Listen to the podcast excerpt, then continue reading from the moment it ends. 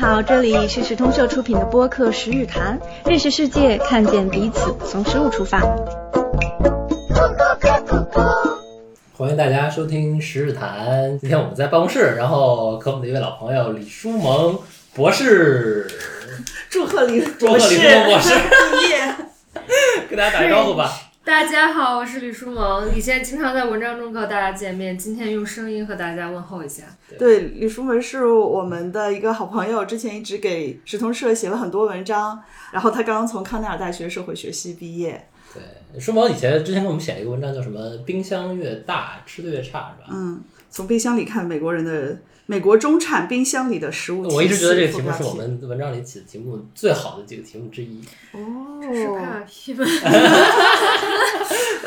是怕批，请控制一下你自己。没有没有。其实今天就是我们也想就是呃沿着这个文章的思路，其实往下再聊一聊。其实我们还有一位不不算主播还是嘉宾，因为万林是我们时通社的同事。大家如果关注时通社很多公众活动的话，一直都是万林在主持。万林也跟我们听众打个招呼。大家好，我是万林，然后在时通社负责时通社的公众活动，比如说读书会啊、分享会，然后也写过几篇文章。我想今天他们叫我来的原因呢，也是因为我曾经有在美国生活过九年的经历吧，然后也跟今天要聊的这个主题比较契合。啊，所以我们三个人里面，你在美国待的时间最长。对，书门哦是八年我只有两年，所以没有被戕害的太久。啊，只有我是零蛋，好吧？对，因为我我们是今天就想简单一点，因为李博士刚刚博士毕业，我们别不想再别李博士，一会儿有点聊不下去了。不 李博想给他士愤然离席。不想给他太大压力，再去谈学术的东西，因为那个去年给我们写的这这篇稿子，在读者当中反响也很大。因为为什么？哎，美国人冰箱大好像是件好事，但好像又感觉读完以后才知道，可能冰箱大不一定是件好事，背后反映出来很多问题。嗯，所以我们想顺着这个去看美国的食物体系有什么样的问题，美国人吃的到底怎么样，然后我们中国人现在是不是吃的比他们好，或者未来会不会吃的跟他们一样差？我们就有三个在美国生活经验的人和一个没有在美国生活过但是吃的很认真的同事一起聊一聊。对，其实你说那个冰箱越大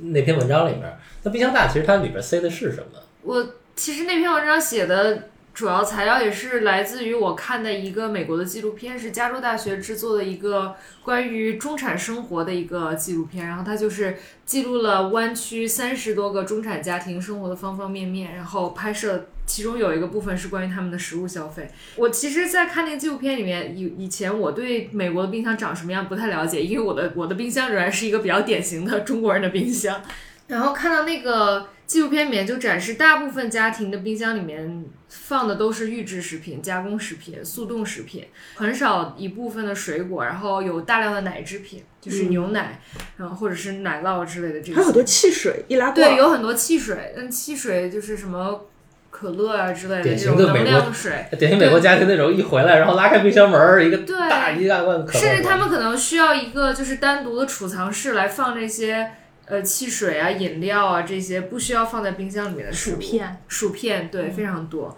然后当时他们的一个解释就是，很多这些中产家庭。呃，一个是双职工家庭，所以没有什么时间做饭。另外，就是因为美国它这个城市设计，大部分这些采购这些食物超市都离这些家庭居住的地方蛮远，所以要开车至少三十分钟的路程。所以可能他一周或者是两周才能采购一次，他就需要采购大量的这种放在冰箱里面保存的食物，所以这就降低了他购买很多新鲜食物的可能性。哎，说实话，你们有没有什么机会去窥探美国人的这种冰箱，比如去别人家做客啊，或者这种机会？主要是我在那个时候不做跟农业有关的事情，就没有那太你总留意会去别人。家吃饭嘛？是是是我的话是因为我刚去美国那一年是住在学校的宿舍里，然后我们宿舍的当时是四个人，是两个中国人，一个印度人，还有一个美国人。然后我那会儿刚去的时候，其实我一直都还是基本上自己做饭吧，但是就见到说，呃，美国人会买那种。它也是速冻了或者冷藏的一种食物，然后你打开就微波炉叮一叮，然后就可以吃。号称里面是有米饭有菜，但是我也买过一两次尝试一下，很好奇，然后巨难吃，还不便宜，要好几美金一盒。就是那种美国超市里最常见的。然后我会发现我的那个美国同事，还有那个印度同事，因为那印度同事他也不怎么会做饭，他也喜欢买这种就是特别方便就就能吃的东西。因为我们冰箱因为是共享一个冰箱，所以其实你能看到大家都愿意买什么东西。其实你都不用走到美国人家里看人家冰箱，你只要去看超市买什么。对，以及超市结账的时候别人买些什么，我经常会观察这件事情。啊对，你因为他们他们美国的那个所有东西都特别的大，就从空间尺寸上来讲，其实比国内从门啊到冰箱啊到桌子到厨房，所有东西都很大。然后他那个超市里那个购物车也特别大，像中国人一般的这种体型，起码可以塞俩人儿，就就是就是就是 蹲在里面。然后很多人，因为他购物的频率非常的低，好多是一周甚至两周才一次去超市采购一次，所以他会把那个巨大的车塞得满满的都要溢出来的那种程度。是对很特别是 Costco，你会推着那个购物车到你的那个车后备箱门啊门口，然后把那个后备箱门打开，然后一车两车的东西往里面卸，然后把购物车留下来，因为你一个人是完全拎不出去的。嗯，对，而且他那个你说的说到 Costco，因为他卖的都是那种，嗯，量贩式，量仓对，或者有点像批发式的东西。批发式不光不光是这种吃的东西，还有卫生纸啊、餐巾纸啊、什么洗涤的、什么洗液啊，各种东西，全都是那种巨大量的，就是、家庭批发市场，嗯对，就是那种感觉。对，所以这其实就是舒蒙那个文章里也说嘛，说、嗯说其实这个大冰箱是跟它的这种大超市购物方式，像 Costco 这种大超市购物方式是有关系的。但大超市后面又是一整套这个，但这个也跟你的居住的社区的结构有关系。比那你方说，们在纽约其实呢对我在纽约，但是我有一年是住在布鲁克林，就是不是特别有钱的地方。哦，我第我刚去的时候住在一个比较贫穷的社区，就是很 mix 的那种穷一点的社区。就超市里面蔬菜是不显眼的，最显眼的是那个冷冻的部分。然后我记得就是天很热，走到那个区你都会冷的要命。然后当时也觉得很好玩，刚去就想看看这些冷冻的里面都都有什么吃的。后来发现真的就都不是很好吃，就那种披萨什么的，就微波炉或者烤箱里让你热一下。但是后来我有一年是住在偏上西区，就是中产一点的地区，那里的超市质量就非常好，就是它大部分是新鲜蔬菜，就很多，就它最显眼的部分是给新鲜蔬菜的你。还记得那些超市叫什么名字吗？呃，一个是 West Side Market，还有一个就是我经常去的 Z Bus，在哦八十八街吧，我忘了。现在纽约人好像都去 Trader Joe's 或者 Whole 啊 Foods。，Whole Foods，当时他们这两个刚刚起来，我在纽约的时候。但 Trader Joe's 的蔬菜其实并不好吃，虽然有很，后来我发现我的朋友说 Trader Joe's 的东西好吃，实际上是在说他做的速冻食品。啊，它的有一些速冻的，就是预制餐和零食、小点心这些特别好吃，但其实它的蔬菜质量并不好。嗯，我没在 Trader Joe's 买过菜，但是当时纽约还有一个就是很吸引我的东西，就是有农夫市集，就是这个东西当时在国内已经很少见了。对，因为是我们学校边上就有一个特别大我的，是读书的时候是生活在亚特兰大，然后后来去了加州，就是硅谷那边。这两个地方其实差异还是有的，就是说，嗯，当然那种连锁超市，其实在各地的差异并不是很大，因为它卖的东西都一模一样，就全美国都一样的那些东西。但我到了加州以后，确实觉得加州的蔬菜水果各方面比呃亚特兰大要丰富很多。也可能因为加州就是一个农业，它就是产地嘛，对，然后像你们刚才提到的这个 Trader Joe's 和 Whole Foods 都有，你提提到一个就是超市里的生鲜和那种冻的食品或者加工食品的那个摆位的问题，我就联想到有的超市进去以后，它会。我觉得那种所谓的在富一点的地方的那种超市，它会一进去以后，你一眼入入眼的是生鲜的东西，水果蔬菜，对它会有一大面墙，然后上面都是摆对蔬菜水果，然后还有定时喷水，嗯，而且它温度开的特别的低，是的。然后你就进去就要套件外套那种的，对然后再往里头走才是才是那些不需要冷藏和冷冻的东西。没错，但是如果你去一个一种是穷的情况，还有一种情况就是你如果去一些更加中部、中西部的一些内陆一些的地方，它可能整个人口也比较少啊，然后呃，那种情况，因为我之前去那些国家公园玩的时候，就路过一些小镇什么的，它也有一种在当地来说规模还稍微大一点的超市，但你一进去，你就会发现它的生鲜的量明显比这种像加州这种人口多的地方就会少很多很多，它就会以速冻的和冷藏的为主。我们那边好像比较便宜的超市有什么 Tops，还有 Target 之类这些，就是一进去它基本上就是包装的食品，然后可能在冷冻柜里面能你能放看到一些冻起来的香蕉，然后包起来的西兰花儿这种切碎了的可以微波炉加热的食物，那就是它全部的生鲜了。呃，Walmart，呃，沃尔玛也你也很难一进去就看到就是生鲜，基本上是一些便宜的你说的这个问题是因为像 Target 和 Walmart 这两个超市起家就不是以生鲜为主打的，它是以日用品和其他的加工食品为主，还有其他的日杂呀这些为主的超市。他们进军这种生鲜超市都是大概比较晚的时候了，起码是二零一五年以后。我我反正我在加州的时候知道，沃尔玛才开始广而告之说我们也开始卖生鲜了，卖卖那种水果蔬菜。我之前早一些年，不管在哪里，就沃尔玛其实生鲜是非常少的。我确实也发现，仔细去想，我后来去美国出差，会去像 Minneapolis 这种地方，它就相相对比较，中西部，中西部中心部。但是它又是一个比较开放的城市，所以会有很多消费合作社，我们就会去消费合作社买东西，也是生鲜是在非常显著的位置，嗯是是，就是这个阶层的分化或者地区的分化或者消费者。偏好的分化，其实你在超市里面是很明显看得出来的。是哦，在我们我们那个村子，就是有一个合作社叫 Green Star，嗯，也。是一进去就是水果蔬菜。嗯，就是去那里的人，他也会比较有健康意识，就会买蔬菜就多一些。但这里这有一个可达性的问题，因为刚刚万林也说到，就是说，呃，小地方其实根本超市也可能从它的物流的成本角度来讲，它做生鲜也不方便嘛。所以美国有个概念叫食物沙漠嘛，啊，就是说在有些社区你要买到新鲜食物非常难，而且是因为它加工食品或者这种冻的食品，它因为可以集约化处理，所以它成本很低，嗯，它要比新鲜的东西要便宜。对，所以有的时候你就不得不说，中国如果还有这种本地的农贸市场、菜市场，对啊，非常幸福对很幸福。就包括美国的农夫市集，它也是偏贵的，对吧？无论在纽约还是你加州，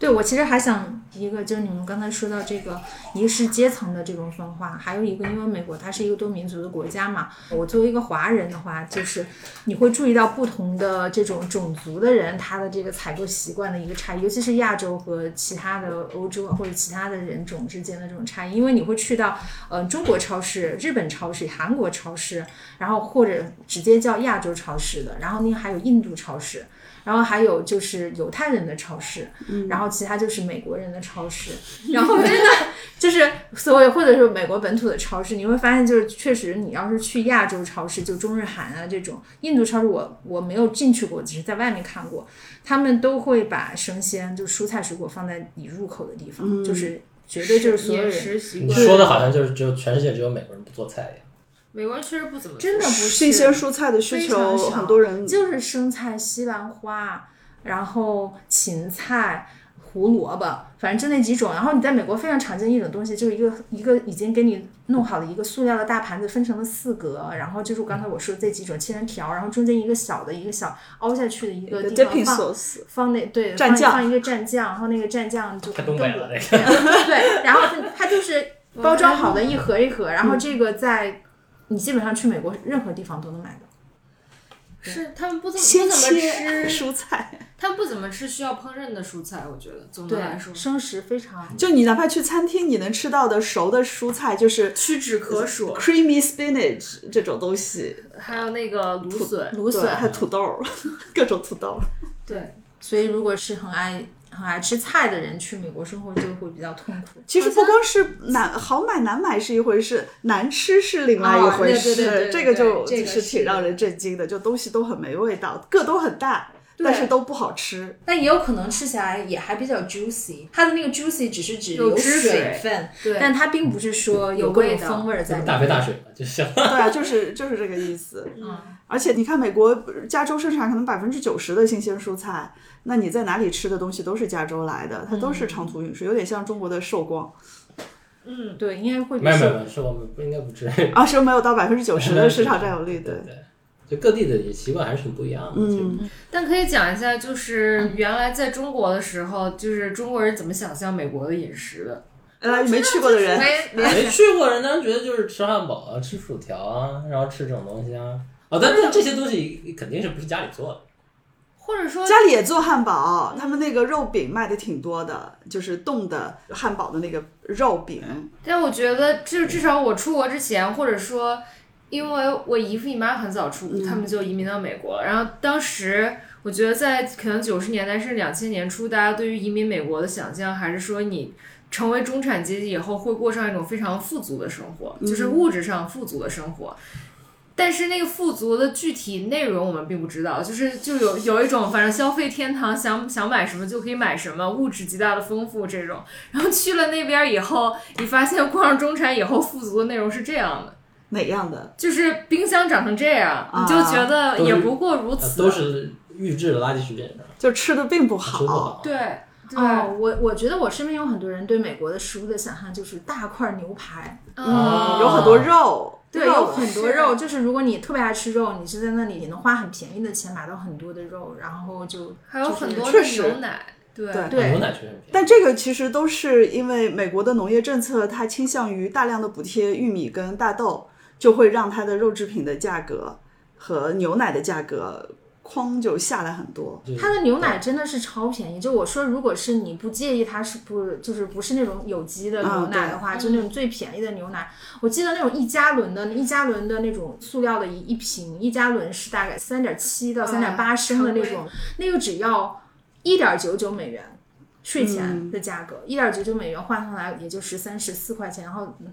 超便宜。很多人我知道，在美国很多人都把牛奶就喝那个牛奶当水喝，是很多端起来吨吨吨，然后就能就能 每天都那样喝，超可怕。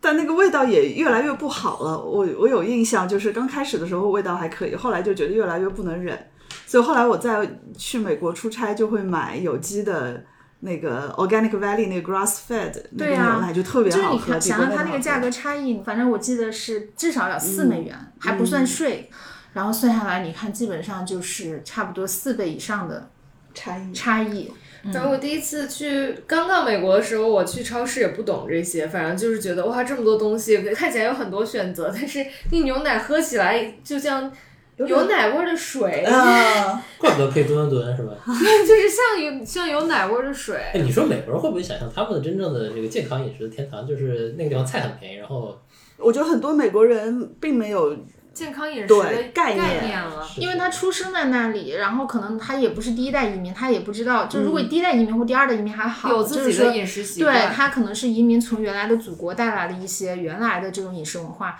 但是他如果是二代、三代，然后如果他也没有机会离开过美国去别的地方旅行过，他就完全不知道外面世界是什么样子。对，包括像我觉得，甚至在美国的中国人也有分化，对对对。就是对九十年代、八九十年代去的中国人还是很自执着于做饭这件事情。但是我觉得这几年过去的年轻人，可能自己做饭的也越来越少了，他也更倾向于一个是美国的中餐越来越好了。就是你比较容易能吃到比较好的中餐，还是取决于去的住什么地方吧。啊对啊，我在波士顿的朋友还是经常会去中超买菜的，嗯就是需要吃亚洲人会吃的那种蔬菜，比如说上海青啊、小白菜、油菜，这些都是只能够在亚洲超市买。嗯我们学校旁边有一个 Wegmans，、嗯它是在那个冷柜专门开辟了一个区域叫 Asian Greens，就是亚洲人的菜。但那个菜我发现就是经常一抢而空，就有时候去晚了，就是那个区就会卖没有，但是美国人的菜还很多。那就说明他这个营销挺好的，就确实需求很大。是，就我觉得可能美国人吃了以后发现，确实这个比只吃生菜要好吃。所以美国人也在买，是吗？对，美国人也在买，嗯对他们只是不知道怎么做，但是就是知道怎么做以后，哪怕上海青焯水，都比这个天啊天吃这个生菜要好吃。对，普通的生菜真的很难吃，哪怕他们，而且在大超市买到的有机菜其实也很难吃，嗯因为它也都是非常工业化的有机。嗯，所以，如果真的要买特别新鲜的，可能还得去像农夫市集这样的对地方。我觉得我当时在亚特兰大居住的时候，完全不知道美国有农夫市集这种东西，也没有看到任何像农贸市场的东西，就只能去超市。然后我印象非常深刻，我刚到美国的时候，我想做菜里头加一点姜片。然后我就去美国超市找姜，然后要不就是没有没有卖这个东西的，要么就是巨贵，就是好几美金，好几美金一磅就相一磅当于几十块钱。对对对，然后那么贵，我我买过很贵的，但后来觉得这个这个对我来说经济上不可持续，所以我后来放弃了。后来知道了有中国超市，然后才能买到稍微便宜的姜。这中国超市的姜听说是从国内海运过去的，然后后来到了加州以后。嗯，也尝试去过像 Whole Foods 那样的，就是大的，就是号称的有机超市里面去买过这些食材，但直到有一次，有一个朋友跟我说，就在我们家附近，那个有固定的有这个农夫市集，然后我就去了以后，我就基本上就在农夫市集买菜了。它不仅是说，嗯、食物的品质好，而且你能买到很多很多，就是你在别的地方都买不到的蔬菜、水果、调料。嗯，就是因为他那里的小农，除了美国人、本地人，他也有很多移民，像日本人啊，然后印度人啊、中国人啊都有。可能他们不是一代了，可能就二三代、好多代了，还有混血什么的。那他们的农场，而且有的农场它会主打，就是像之前舒萌说的，就是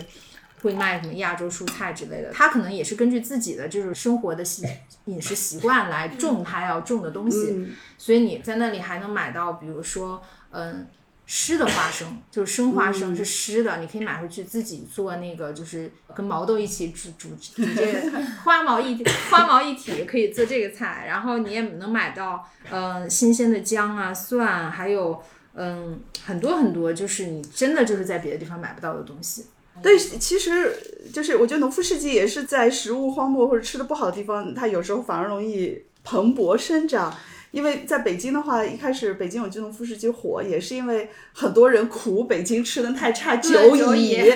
然后发现哎这里的菜又好吃又新鲜，嗯，就肉真的是有肉味儿，菜有菜味儿。我觉得美国的农夫市集可能因为美国也没有农贸市场，它就更更具有那种不可替代性了。嗯，就是你像国内，他有的人他可能觉得农夫市集的菜贵啊什么的，虽然很好吃，但他可能买不起，或者他不愿意花那个钱，他可能选择去常规的菜市场买买菜。但在美国，因为没有菜市场这样一个选择，但北京的菜市场越来越少了。我说起来，我们学校有一个很有意思的商店，就是学校的学生会他们自己开的一个小的，就是 grocery store，就在学生活动中心里面。后来我有一次去问他们这个店为什么开起来，他说因为我们学校对本科生就是征收了这个 meal plan、这个餐费太贵了，然后有很多家庭一般的学生他就买不起这个菜。我们学校大概就吃不起那个饭，食堂的饭。我们学校学生会之前做过一个调研，大概有百分之三十的学生是处于吃不饱的状态。嗯你们学校常青藤学校，对对，因为有一些工薪阶层的家庭，他是拿学校补贴的，但这个补贴他要用工作小时来换，所以可能他是舍不得花这个钱的。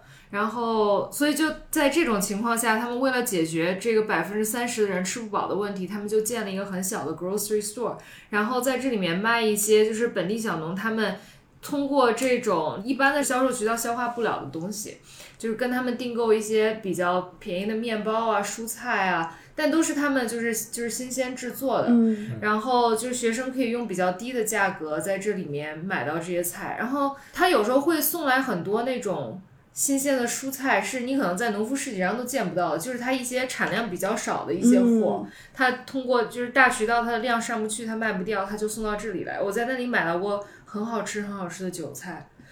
韭菜。对，没想到就震惊了，就买了一大把回去吃，特别特别香。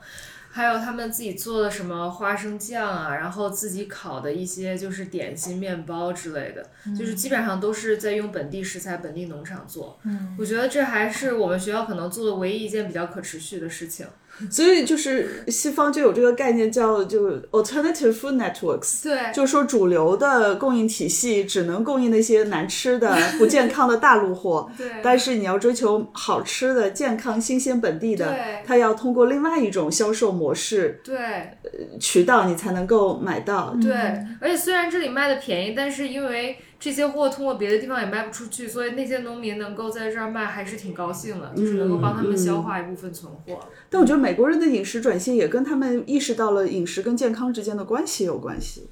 最近这二十年不是有很多关于什么饮食健康的这种就是亚文化，嗯，就是让你吃这吃哎，那，各种不一样的食谱啊，啊，还有哦，对对。不一样的饮食方式，嗯。还有那些呃超级食物，对。概念。美国吃素的人就是还挺多的，就是各种，但是他吃素里头有各种流派啊，啊就是各种各样的，但是他都是从其实很多人最开始都是从健康的对，因为美国的超重、肥胖问题实在太严重了，还有心血管问题。对对对，就他们就说美国人十几年前就在说了，说美国是发达国家当中唯一一个，就这一代人，下一代人要比这一代人短预期寿命短的。嗯，就是跟他青少年很很早的时候就开始吃很多垃圾食品，考虑到美国医有关系疗支出这么的高，是吧？对医疗支出也非常高。我觉得我们学校本科生，我观察到他们吃吃饭的行为还挺有意思的，就是平常。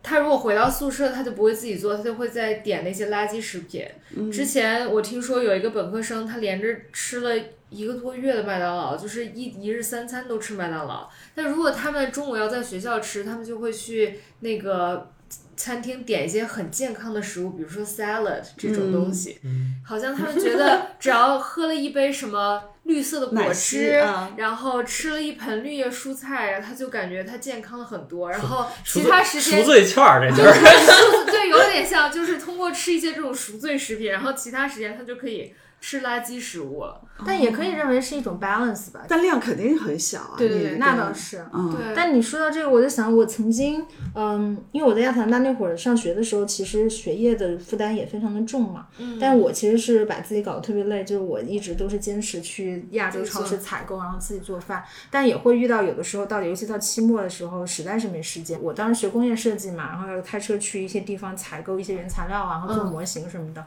就不可避免的也会有那种时间，你得去去这种垃圾食品，嗯，就是麦当劳。呃，吃个吃个东西，而有的时候是吃早餐，因为早上没时间。然后你就会发现那里有很多人真的是经常去吃那些早餐。是的。是我想说一点的，就是其实国内的麦当劳比美国的麦当劳好吃很多。是，我真的假的美国人但美国的麦当劳比国内的难吃，然后美国的肯德基比美国的麦当劳还要难吃。国内的已经不好吃了，我觉得。对，然后还有一点就是赛百味，就是 Subway，简直就是那个最差的。不，但 Subway 好歹油炸的比较少，很健康。它还有对，点但是蔬它的它的所有的蔬菜就是一丁点儿味儿都没有。啊，因为它用的都是最差的蔬菜哦嘛，。就是崩溃了，反正就是我跟美国人反复讲，你们的麦当劳比中国的麦当劳难吃多了，他们都很震惊。麦当劳还可以好吃，就是麦当劳在中国是一个什么样的存在？我觉得他们很难理解。对对对，嗯，我就记得我在美国就没怎么吃过麦的，虽然我知道它很便宜，但确实不会吸引我去吃。其实你算算价格，它没有很便宜。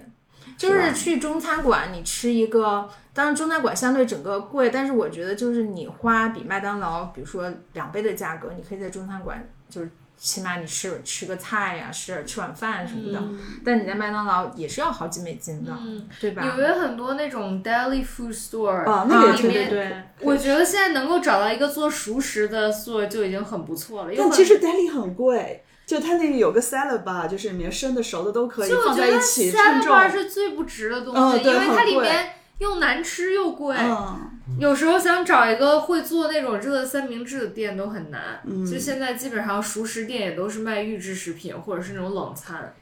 你到底是能找到一个会做三明治的人难呢，还是做一个？是做熟食很难，就是这种现做的这种加工这种食品。所以最后就吃披萨嘛，对这是个不容易踩雷的东西。，对，就是两刀一片儿的披萨。嗯，但披萨上有蔬菜的也很少，对因为美披萨国的就不是以蔬菜为主。美国的披萨上有有很多披萨上就纯肉，我觉得这可能就让我养成了在家拼命吃蔬菜的习惯，因为你不在家吃饭，你知道你真的吃的很差，所以你反而是在家会买很多新鲜蔬菜。你也是最圈的。你现在想一想，发但我现好其实不怎么在外面吃。美国不管即使是很好的餐厅，它好的菜里面也很少有有蔬菜，对啊，都是肉它还菜。就是以肉为主。就为什么 Dan Barber 那本书叫《The Third Plate》，嗯，就是说美国人的菜吃饭的习惯太差了，就是肉永远是最重要的一个菜，但其实不应该这样。是啊，沙拉都卖巨贵。嗯国内我看现在，我前两天看一个那个报告，嗯，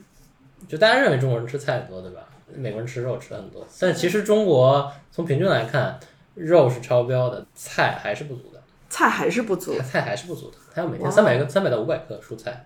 中国人吃不到三百到五百克。。嗯，我觉得有，我我觉得国内是有地域差异的。我后来发现一个，他那个那个省省际比较，然后吃肉吃的最离谱多的是谁呢？大家猜一下？为什么新疆？广东。哦，吃肉吃最多的是广东。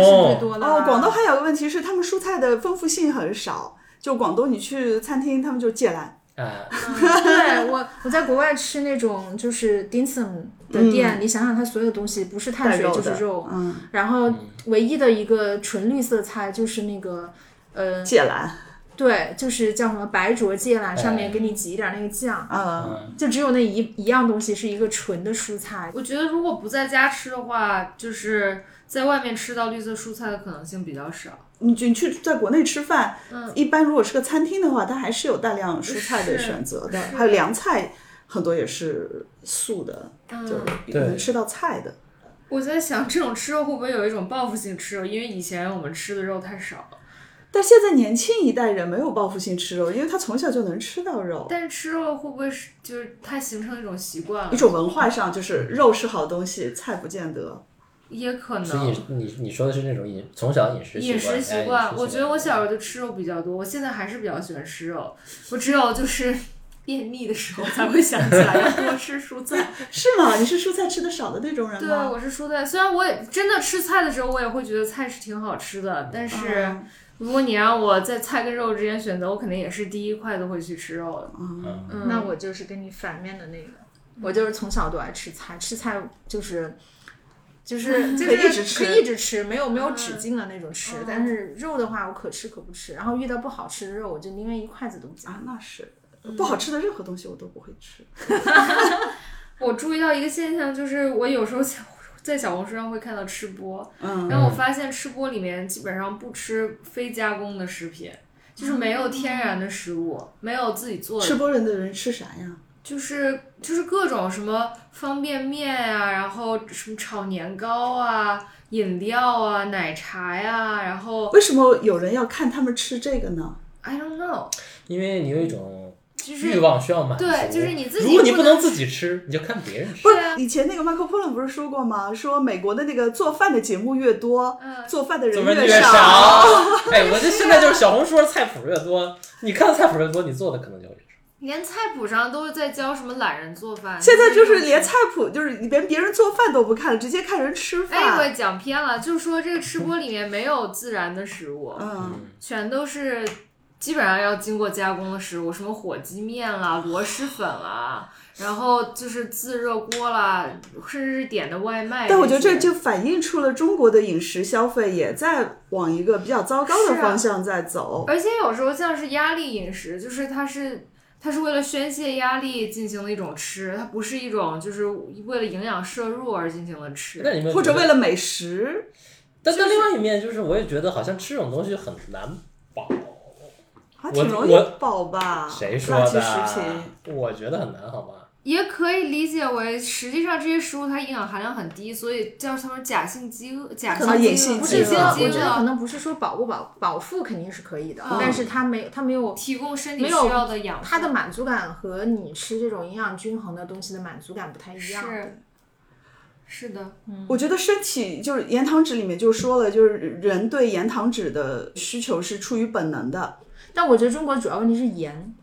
不是他，其实想说的就是说盐和整油整个预制化的这个对倾向越来越重，包括刚才什么说，你都找不到一个做热食的店，就是就是你像中中国现在中央厨房这样搞的也是一样的。对，是的，就我我去外地出差的时候就很羡慕，像 广州啊、成都这种也是大城市。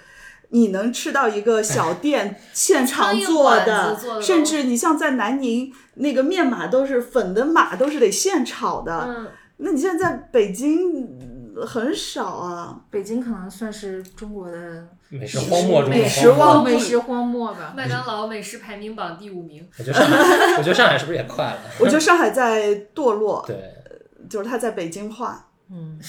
不好意思，作为 上海。骂人，因为那天那个我们就有读者给我们留言说，北万兴是上海的一个传统的老字号饮食店，嗯。它重开以后没没办法做小笼了，小笼包，为什么呀？因为食品安全不允许，所以他现在就只能就是预制的小笼包过去，他蒸，我觉得就跟我在家里买冷冻的小笼包再蒸就一样了，然后不能没有生煎馒头就生煎包了。呃上海叫生煎馒头，就是他因为消防不允许，所以他他索性就把这个东西取消了。就是这种星巴克搞情况越来越多烘焙工坊就可以。对，就是他有钱，他就可以去呃做一个前店后工厂。但是北半夏是个国营老字号呢，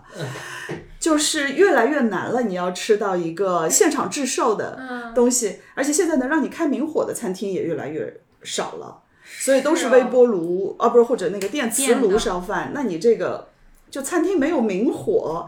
我觉得真的。对吧？你不觉得这管理的逻辑有点像大公司管理的逻辑？就是我们要尽尽量的减低控制控制生产成本。对对对对其实对对，说现在人就是以九零后往后来分吧，就是他们可能从小就没有吃到过什么好吃吃的东西，他会不会就最后变得像美国人一样，觉得这些东西很正常说？他们年轻人现在有有些年轻人，呃，我们发现一个现象，他不愿意吃要嚼很多的东西，什么？就是他喜欢吃，西芹汁了，对比方说他水果喜欢吃香蕉，他不愿意啃苹果，嗯，呃，然后鸡肉喜欢吃嫩的。然后那个养足龄的那种老老母鸡什么的，他反而觉得那个不好吃。就像我们去广东，觉得湛江鸡好吃，是因为它有嚼劲，不是因为它嫩，是因为它的味道更丰富。但是年轻一代，就我甚至认识一个专家认为，你们认为土猪肉好吃是你们是构建出来的。呃，凭什么说土猪肉没比那个集约化、工厂化养殖的没有味道的猪肉好吃呢？没有味道，我通过调味料去让它有味道，不是更容易控制吗？就是当我们对什么是好吃发生不一样的想法的时候，我觉得这个过程也很有意思。这个有点像是上次万林他们聊那个说一切东西一切东西都兑了水，嗯，就像菜里面兑水，然后觉得它很嫩，那啊就是我想多多。说几句对这个问题，嗯因为我确实觉得你可以认为一种东西好吃，但我嗯感觉你说这种东西就是比那种东西更好的这个出发点背后，它预设了很多前置的条件。嗯首先是你有能力去消费土猪肉，嗯你消费过土猪肉，你吃到过这种东西，但可能很多人他本来生活的条件他就已经没有条件接触到这种食，品了。首先是八十年代之前的人。对土猪肉对他来讲是个天经地义的东西，就为什么很多人说小时候的味道，对那九零后他小时候的味道就是很差的味道对，是。这个就但是你说很差，九零后就会感觉不被攻攻击到到，，不是因为不不不被攻击，被同情到。嗯，就我觉得背后的出发点，九零后，一个七零后，一个八零后，今天四个人。我觉得背后的出发点是口味上应该也有多样性，嗯但是工业化体系，我觉得它不好之处是在于它没有存留任何多样性。嗯所谓的好吃，就是工业化的标准，其实是你现在能够选择到唯一的标准。但是如果想要不吃工业化产品的人，他他在现在这个体系里面，其实他选择很少，我觉得这个是不好的。嗯，嗯，如果如果真的有人已经吃惯了工业化猪肉，他想说那个好吃，OK，就是嗯你可以选择你想吃的，我不我不强求你，让你认为我这个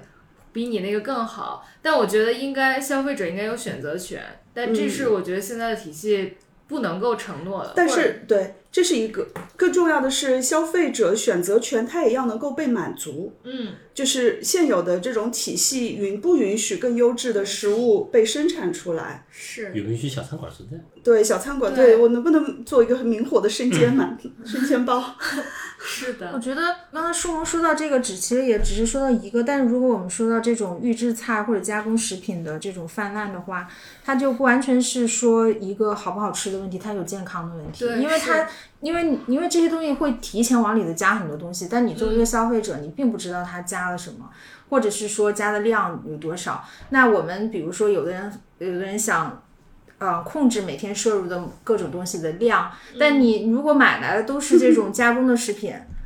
你怎么就无法控制，你真的无法控制这个跟农残也是一样的。我们前两周发的那个关于韭菜农残标准被放宽了，放水了二十四倍以后，专家说你要每天按照我们这个标准，你要吃多少多少斤韭菜，你才会可能中毒。但问题是，除了韭菜用这个农药，其他蔬菜也用这个农药，甚至其他蔬菜用这个农药不在政府的监管范围内。是。你根本就不知道你吃的别的菜这个农药的残留是什么情况，对你也不知道不同的农药进入你的体内，在不同的浓度下会对你的健康造成什么样的影响。是的，所以除了除了一个味道上的一嗯。个变化，还有就是我们看不见的，不能直接用身体。用五官去感知的东西，这个品质也对，所以我就说到，就是其实这个东西好不好吃，这其实也是一个个人比较主观的这种感官上的一种评价嘛。但其实我个人觉得，我在美国的时候觉得吃的，就是他们吃的很差，也不完全是从这个个人的这种文化上的倾向，就口味的倾向来谈。因为我身边有一些中国人刚去了美国以后，他可能也不爱做饭，然后也就习惯性的就是说随随大流嘛，别人吃什么我吃什么。结果我有一次看到有个姑娘，她跟我是一年入学的，跟我不是同一个专业。刚入学的时候，她就白白净净瘦瘦的。结果我有一次在在就学校里碰到她。她满脸长满了包，啊不知道是什么。然后我就跟她聊天儿，然后她说她去看过医生了，医生跟她说她要戒糖。哦，后来真的就是戒了糖，然后过了过了很久，我再看到他确实恢复了。我还有一个朋友是去了美国以后也是长包，然后后来他发现是牛奶的问题，因为里面有一些生长激素，他就停了美国的牛奶，就也好了。嗯，就是他就不喝，在美国不喝美国牛奶，就只或者只喝有机奶，哦因为后来比如美国有一些牛奶上面会标我们没有注射那个抗生那个激素，对，刚才我说到就是你看这两个反应，就是一个是皮肤嘛，然后另外一个你说的是也是长痘。长痘，还有就是很还多中国人去了以后其实都长胖，就是就发胖，对对，发胖的比例非常非常的高。然后，嗯，我是我真的还是我在美国那十年体就九年体重非常稳定，就基本上就是因为我做饭嘛，我，主要还是自己做饭。我觉得这件事情是因为吃饭本身就吃的东西可能更健康，比例更均衡。还有一个就是你去采购做饭这项这项东西消耗很大，就是它很辛苦，它要消耗很多卡路里才能完成这样一件事情。所以就是之前好像也是看 Michael Pollan 的书，还是单本哦就是那个第三餐本嗯那本书里好像有提到，就是说你去。嗯，花时间精力去做饭这件事情本身，就因为它消耗很多，它也帮你维持了健康。嗯然后我就想接着刚才那个说，就说这个就是不均衡或者不健康的饮食给人的身体带来的变化嘛。然后我就想补充一点，就是说我回国以后，现在大概也有四五年的时间了。然后我回来以后发现，国内的胖子也越来越多了，就是 还有青少年的那种糖尿对病，糖尿病少发病率青少年的对，这说到这个有一个插一个很有意思的小的比喻，是我一个朋友，他可能比我早一两年去美国，他有一个非常经典的一句话，就是说他去美国之前不是看那种动画片儿嘛，嗯把人画成各种各样的，然后他以为那是一种夸张 或者是一种是那种是吧？肉是吧？他以为是一种漫画的那种夸张的手法，结果他等他去了美国，发现这非常的写实。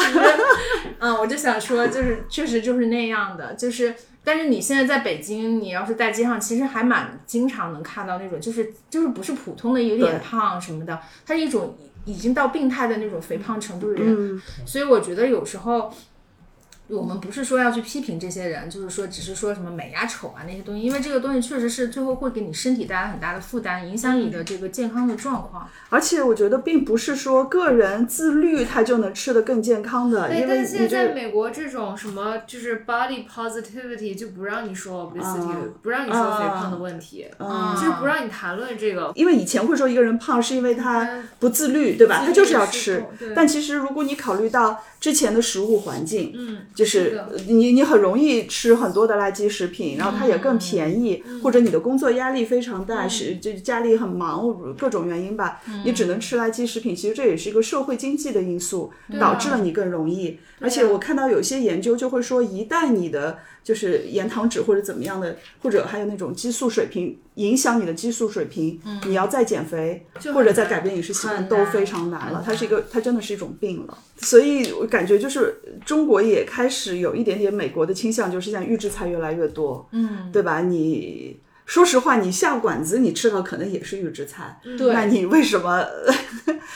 我觉得其实这个也不完全是一种国家，就是我们提到中国、美国这种词，它其实是一个全球化的现象。是就是随着这种现代生活的普及，然后人们变得越来越繁忙，然后比如说你你的工作跟原来的生活就是割裂的越来越严重嘛，就是时间上和空间上的割裂都非常严重。然后你是这个社会，就是他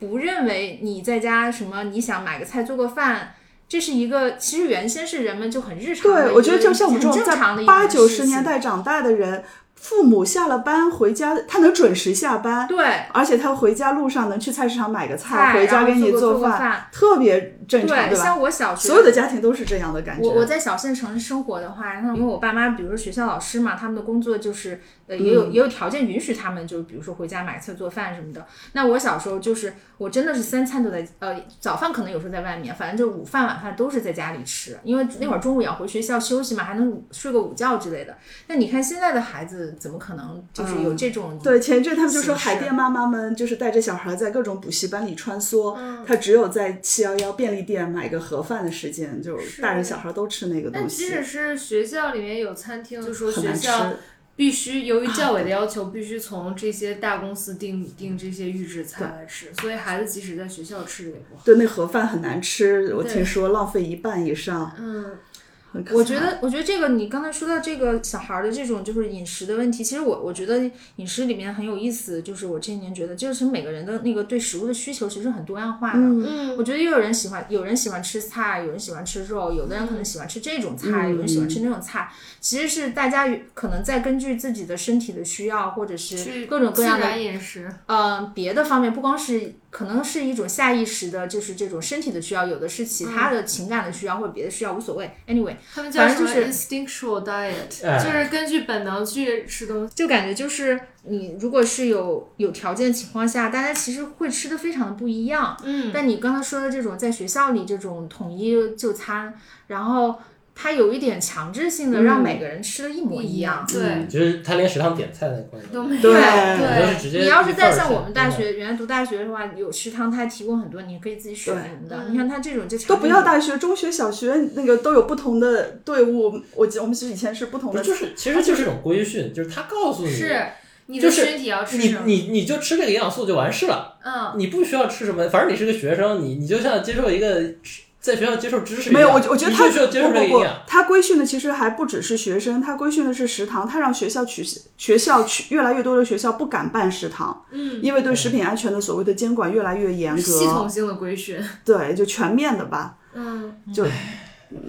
对，我觉得营养这个事儿其实挺有，就说到这挺有意思。虽然说你看那个各种营养指南啊或者什么里面会提到说，呃，你大概每天的比例嘛，比如说菜啊、肉啊、主食啊、碳水啊这种比例，但实际上它并不是说要你就是每天都固定一定是那个，而且你其实里头的具体的内容是要多样，要经常换的。对，但是你说到这种在学校就是他们去采购这种情况，他其实可能做不到这样的成嗯，这样的结果，嗯，就是刚才说到那点，就是这种本能性的饮食，其实我觉得还是能吃出一点的，就是。比如说我在有一段时间就是集中性的吃很多肉以后，我就会感觉我身体消化不动这些了，然后肉打粉这就是我。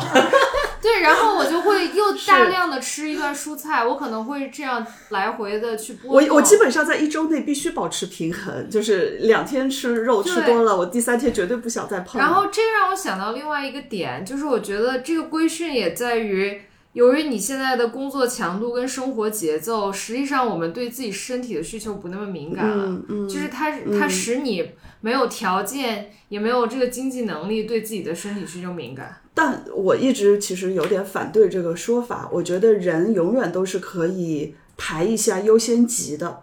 就就有些人优先级没有排在前面。对，就是对食物优先级。就经常有人说我太忙了，但是好像大家花在抖音啊、短视频上的时间越来越多了。但你不能说那个对他来说不重要。我知道，所以就是优就是你先级。其实是这样的，就是那个从那个角度上说呢，所有的抖音、短视频、垃圾食品其实是一个东西，对是什么？就是工作之余的精神麻醉剂，对，就是他们说就是他都不在这个重要性的那个排所以都范畴里。就就是说不好听点，都是为了你继续做社畜，给你但一点麻醉剂。很多人不能选择不做社畜。不是，我觉得也可以做事，因为我也知道有一些就是从事体力劳，就是所谓社会底层劳动的人，他由于各种各样的原因，他选择自己做饭。我我知道。我我有一个按摩店，他们几个师傅就说他们是轮流做饭，一天的菜金就十几块钱，他们就自己去买菜，去农贸就批发市场买菜，然后他们就每顿饭都能有个一荤两素，嗯，也省一点。很省钱。他等于一天的菜金就十几块钱，是是但是这是他们的一个选择，他们就这帮人觉得我需要自己做饭。反正作为一个研究社会学的人，我一般不啊过度强调个人主观能动性的作用。天哪！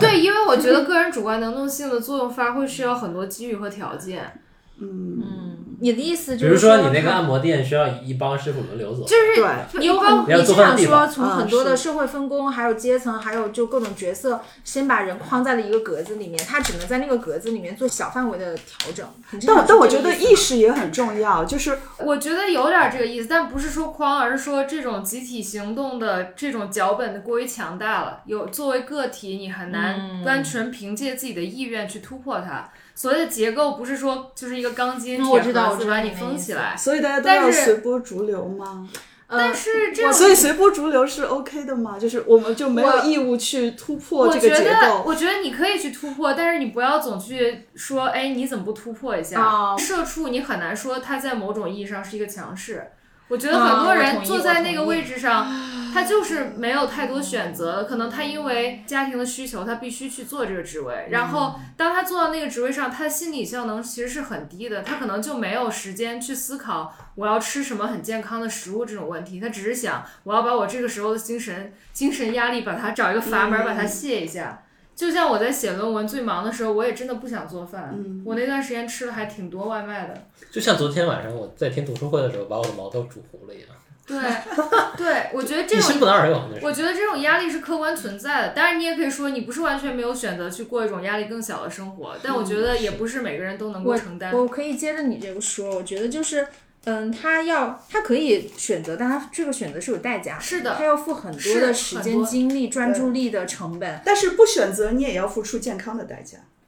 但是更不要说就是这但是种工业化食物背后的环但是境代价。我我其实说实话，我还挺想为这些人说一句话的，就我觉得就是他有一个摆在眼前很紧急的一个事情和一个更长远的效益，对但很多人真的是嗯没有办法去。他没有办法说，我不管我眼前这个很紧急的一个事情，然后我去为了那个更长远的。是对，我觉得很多人是没有条件做到的，真的是没有条件，而不是说没有意愿。因为因为很这样的话，多事情，很多很多就是农村人口就不会来城里打工了。对对对，说实话，如果是这样想的话，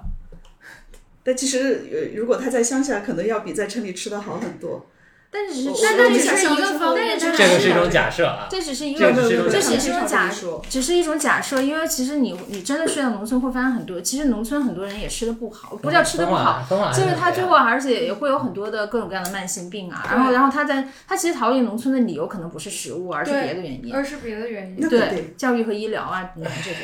对，所以我就是想说，有就是因为要权衡利弊太多，所以有时候不能够只说这件事情就是最重要的。对对对对对，虽然我做这个研究，我觉得我我有自己的立场，但是我不会强调别人都应该同意。对，我不认为所有人都应该过一种生活，嗯但是我觉得是很多人他在有条件过这种生活的时候，他完全没有反思原有的生活方式的。对，其实是这样的，就是对于我们这种人来讲呢，我妈经常会告诉你要注意身体啊，要好好吃饭啊，就就是你要从另外一个角度来来讲，你可能要跟我妈讲一样的话，也想告诉这些社畜们要注意身体，要好好吃饭，但是从另外一个角度。我只是觉得，如果没有更多的人想去吃好吃的、新鲜的、来自小农户的东西，小农户活不下去，只靠我一个人消费是不足以支撑的。嗯，说白了，就包括我们当时办农夫市集，也是觉得。如果不增加消费者的基数，他们撑不下去。就是我，我其实不买账，就是说人没有这个主观能动性是不存在，那就是做任何事情都没有意义了。就是我是想说，你其实想说的是，你就是想找到一些跟你一样的人，然后大家一起去买小农户的东西，然后支撑支撑他那个活下去，哎，然后这样你又可以一直买到这些这些好吃就。是这是一个很很自私的出发点，而且我自己的观察是，如果我可以做出这样的改变，对吧？我也曾经是个不喜欢做饭、不会做饭的人，但是因为各种原因，我开始做饭了，并且开始觉得这是一种既省钱，虽然吃的是有机菜，但其实是省钱的，嗯，对吧？对因为因为便宜的东西太难吃了。你你那天分享会晚上就是问答环节有一个，反正我不知道问题是什么，但小总的有个回答，我觉得蛮好的。嗯他就说，人对自己的是要过什么样的日子，以及要过什么样的生活，以及包括吃，单单从吃这件事情上说，他认为什么是好的，他他要去买什么东西吃这件事情，如果他已经是已经是一个成人的话，嗯，你很难改变它。你很难改变它，它已经有一一个一个建构好的一个，你说你你可能没有办法用一个什么词去归纳它，但是它可能已经有一个自己的价值判断的一个体系的，然后你要去改变它，真的是非常的难。而且很多人真的，你你会发现身边很多人真的开始关注，说哦，我要我要很很很认真的去审视我每天吃什么的时候，他真的是已经到他健康出了严重问题的时候，他才会。对，我就我觉得我问题这个，所以我觉得大多数的无力感不是说你改变个人行动的无力感，而是觉得你的个人的选择高度嵌入现在这个整个社会的结构里面，对而你而你对改变这个结构是非常无力无力感感，你觉得你自己改变的这个事情不管用。这个也是我们聊美国这个问题，为什么聊美国这个问题的一个很重要的原因，因为你发现美国的问题就是他个人的选择跟社会结构是高度高度嵌入的。但是他已经异军突起了一些另类的方案，无论是生产还是消费。但做成这件事就需要很多天时地利人和，许多人的配合。啊，在现在的这个环境里面，那那是因为有一些人在这个过程当中改变了。所以我们还应该所以我们不要去说人是不能被改变。就如果我们过于强调人不能被改变，人在一个结构里面是非常无力的，那我们做这些事情的动力会很小，对吧？因为我成功的可能性非常低，我们为什么花这个力气呢？没有人说人是不能改变的。愿意改变的极小部分人。反正结构与能动性也是社会学从创造开始吵到现在。嗯，对对对但哎，我觉得这个挺好的，有，用这个来收尾，用这个来收尾。请嘉宾用中立的视角来解解释。就是我觉得有一种说法很有意思。他说，其实所谓的结构就是有一些行动的脚本，有一些脚本就是所有人都在演绎，它就变得非常强大。但是总有一些人他会提供一些另类的脚本。那就是就相当于一个储存库或者一个工具箱，然后在某个时候可能哎，你发现哦还有这个脚本，你就可以去试一试，就是这就是结构上的一个开口，我觉得，嗯。但是如果就是大家都只有一个脚本，就是都都重复一套台词、一套表演形式的话，就没有这个突破口。所以，所以结构是一个比较，你可以把它看成是一个现在可以存储下来的东西，只是它不一定，就是这个集体行动不一定是在，不一定是在你创造这个另类脚本的时候它就能够发生。我是想说这个事情，比如说以我个人来说，我我觉得，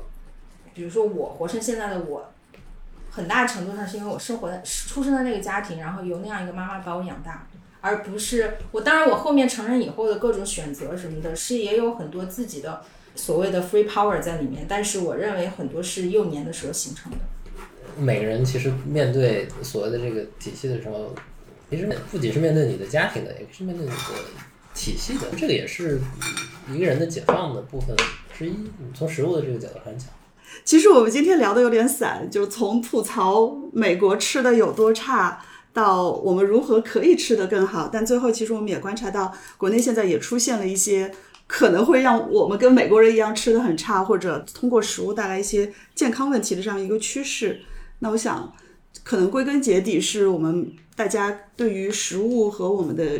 健康和我们社会的关系，以及谁在形塑我们的食物选择，能够慢慢有一些认识，并且去重新思考，我们可以安排如何重新去安排我们的食物，有一些新的想法。如果大家听到这里觉得有一点点的呃采取行动或者改变的想法，我我会觉得很高兴。我从我自己的经历来说，就是从我做这个研究开始，我觉得它给我最直接的改改变是让我认识到由食物延展出来的这些社会关系是很重要的。嗯然后我在结识了这个为我生产食物的人，然后销售食物的人，然后就让我注意到，就是我们为了获取食物、采集食物、收集食物、烹饪食物，这里面蕴含的所有的劳动还有社会关系。到现在为止，我觉得我对食物的看法就产生了很多变化。以前我觉得它就是生活当中很自然的一部分，但现在我觉得就是这里面包含的这些关系其实是很重要的，就是它们是产生好的食物，或者是让你觉得食物是你生活品质很重要的一个部分，它是一个很基础的东西。所以我觉得，嗯，可能它产生的更基础的挑战是说。就是我们如何去协调生活中的这种关系，让它并不是只是为了服务你作为一个社畜而存在，嗯而是说你怎么想通过这些生产、消费还有家庭领域这种再生产的关系，去获得一种就是更好的、更有尊严的生活。我觉得从这个角度去思考食物，可能是一种就是不仅仅是吃，嗯，而是说就是 怎么吃吃作为维持一个有尊严的生活的一部分的是一个很社会性的活动。嗯对我自己的体验也是过去十几年围绕食物去开展工作和安排我自己的生活，就整体无论是从吃的质量，还是社会关系的质量，甚至工作的关系，都有很大的提升。我觉得这是非常幸运的一对一件事情，也可能是我我自己愿意在这个事情上继续投入的一个很重要的原因。就是吃它不是一个单向度的对生产消费的关系。对，嗯，我觉得对我来说，嗯，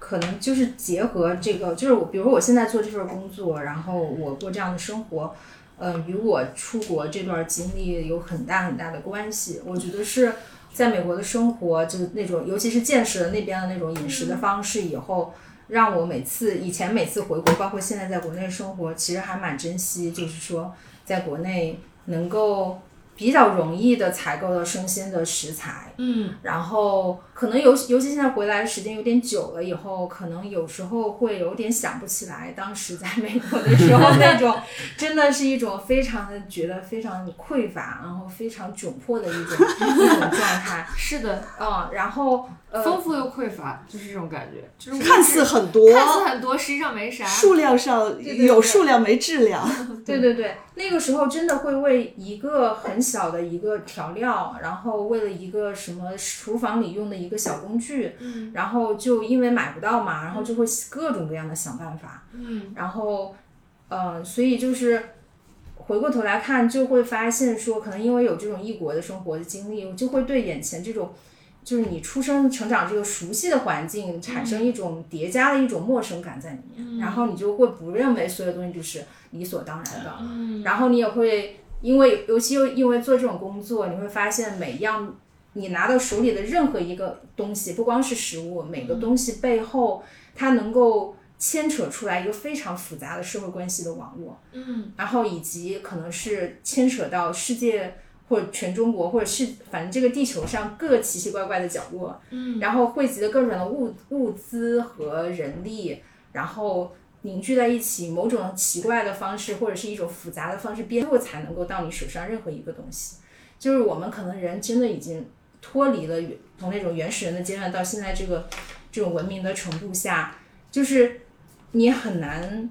说你这个东西就是直接从自然获取的，哪怕是一个看起来是 natural 和自然的东西，它其实背后也不是那么的，就是没有办法真正的纯天然。嗯你起码你运输你还要耗石油呢，对吧？你还要有车子呢，那你车子背后的那个，你车子进化到现在人的这个人的这个科技水平，也是要很多很多年的漫长的这个嗯迭代的嘛。好了，那我们今天的播客就到这里，因为我们马上要做豆角焖，舒文要给我们做豆角焖面，我非常期待。